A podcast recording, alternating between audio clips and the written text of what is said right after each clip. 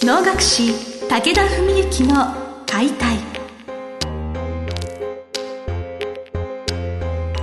日本の伝統芸能能楽。それはユネスコ無形文化遺産にも登録された我が国を代表する舞台芸術。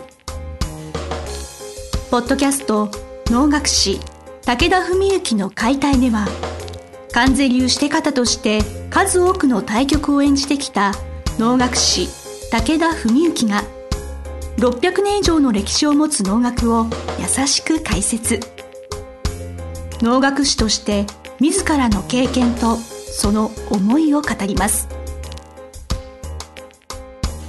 今週も始まりました。花をつかむ心を広げる。お能を通して今を語る。武田文幸の解体。司会進行の小菅圭一です。文幸先生本日もよろしくお願いします。よろしくお願いします、えー11月海外公演本当にお疲れ様でございました、はい。まあリスナーの皆様も実は結構楽しみにしてたんじゃないかなと思うんですけどちょっとそのどういうちょっとご体験をされてきたのかっていうことをお聞かせいただけますでしょうか？いや本当にねまあお恥ずかしい話なんですけどいや僕はまああのー学生時代から社会科はあんまり得意じゃなくて地理とかね歴史もあんまり得意じゃないもんですからね。スコットランドエジンバラ。これもちろん地名国名としては聞いたことはありますけれども あの一方ではどんなところかって全く知らずにまあそれでももうちょっと余裕があるスケジュールだったら少しは調べていったんでしょうけれどもまあね何回か前にお話したように2日に文の会終わり、ね、3日関西会4日は日帰りで愛知の西を5日6日も舞台やり稽古のありそのまま出発の日の夕方6時ぐらいから荷物を作ったというありさまでねスコットランドどんなとこかも分からずにともかく言われるままに飛行機に乗り込んで行きましたみたいなそういう世界だと思うんですから本当に心の準備があんまりこうできてないというかね連れて行かれるままにおのをやればいいって思って行ったわけなんですけれどももうあの僕的にはそんな人間だからこそなんですが個人的には本当に衝撃的な、あーところでしたね。本当に大感動というかね。えその普段日本人として行ったことのない異国の地に足をあの運ぶとやはり感動することは誰誰しもきっとあると思うんですけど、はい。文幸先生が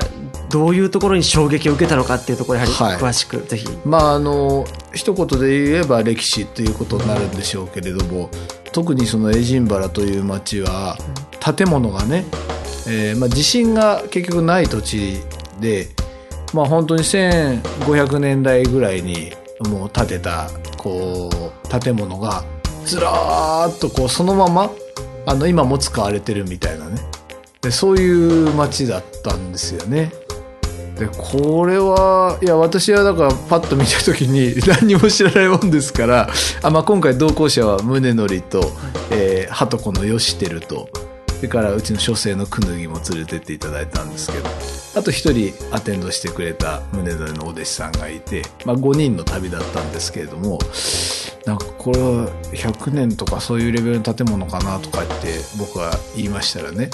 よしてるとかまあ慶応ボーイですからね彼は。小杉さんの後輩ですからね。あのいやそんなもんじゃないと思いますって言われてあそうなの？って言っていや多分1000 600年代とか700年代もしかしたら500年代かもしれません。あそんなに？って言ってそれであの結局地震がないからずっと壊れずにね今もこうこのままなんだと思いますよって説明してくれてそうなんだって言ってですねもうあの大学もですね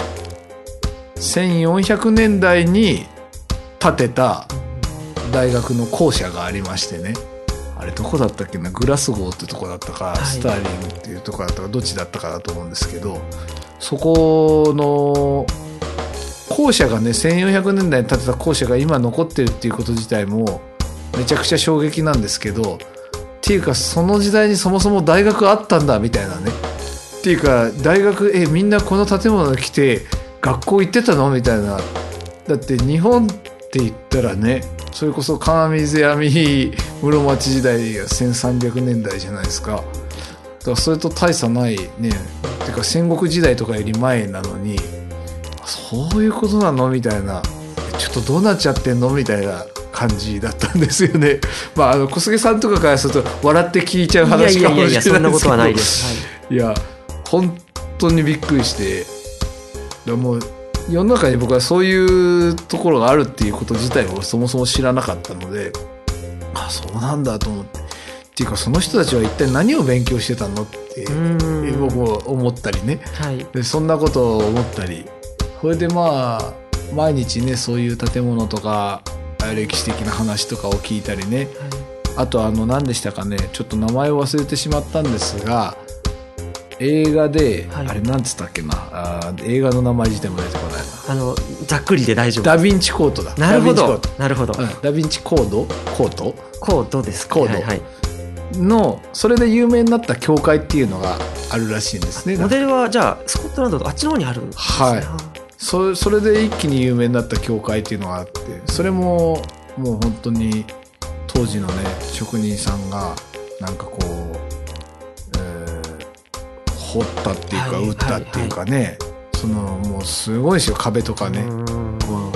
だから石像じゃないんだけどなんかこう壁とか天井とかにももう全部そういうなんていうか細かなねこう、装飾といいますかね。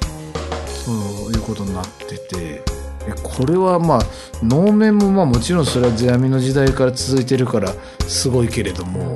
まあ、こう建物として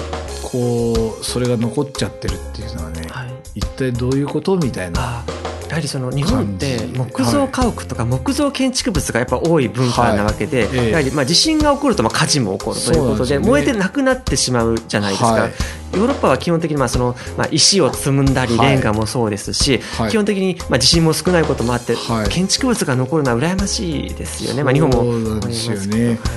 だからねもう僕はついて1日か2日目ぐらいにねもうなんか僕の独特な表現なんですけど能面の中にいるみたいだって言って独特なはい あのどういうことですかって逆にアテンドしてくれたお弟子さんにも聞かれたんですけど、い、や能面は本当古いものはねまあ4500年とかね世阿弥の時代のものもあるわけですよ。だからもう本当にこう能面に囲まれてるっていうよりはなんか能面のあの木の中に入ってってるみたいな。僕的にはなんかそうか。そういう感覚だみたいな。なんか能楽師の表現って感じがすごい。いやまあそんなことを言ってて。でもねやっぱりこれはただね感心して感動してそれだけでね参りましたっていうわけにもいかないからね。そうするとじゃあ僕たちは逆にそれに対してでも現地の人も脳にももちろん知ってる人はリスペクトも持ってくれるし、っていうことになるとやっぱあちらはまあその間違いなくすごいんだけどやっぱり物ですよね、はい。物として残ってきてる建物。でじゃあ僕らの脳っていうのは一方ではやっぱり物ではなくて人が生きてる人間がやることでそれがやっぱり600年とか受け継がれてきている。まあだからここの違いの部分っていうところでやっぱりじゃあ引き継いできてるね僕らが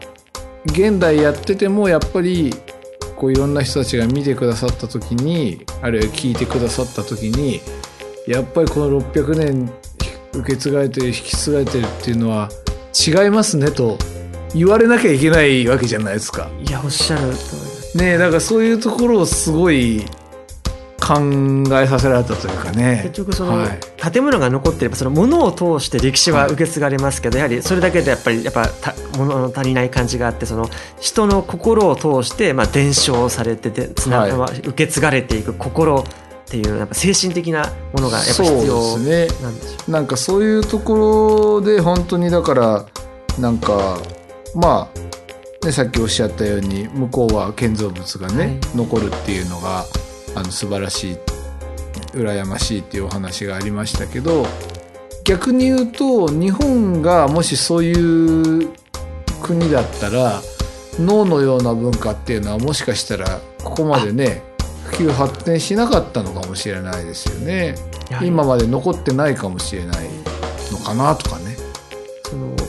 ものそのものが残らないのであればよりその志や思いというものを受け継がなければいけないというなんかその切実さみたいなものがはい。やっぱし人々の心の中にあったのかも。なんかある部分ではそういうことあんのかなとか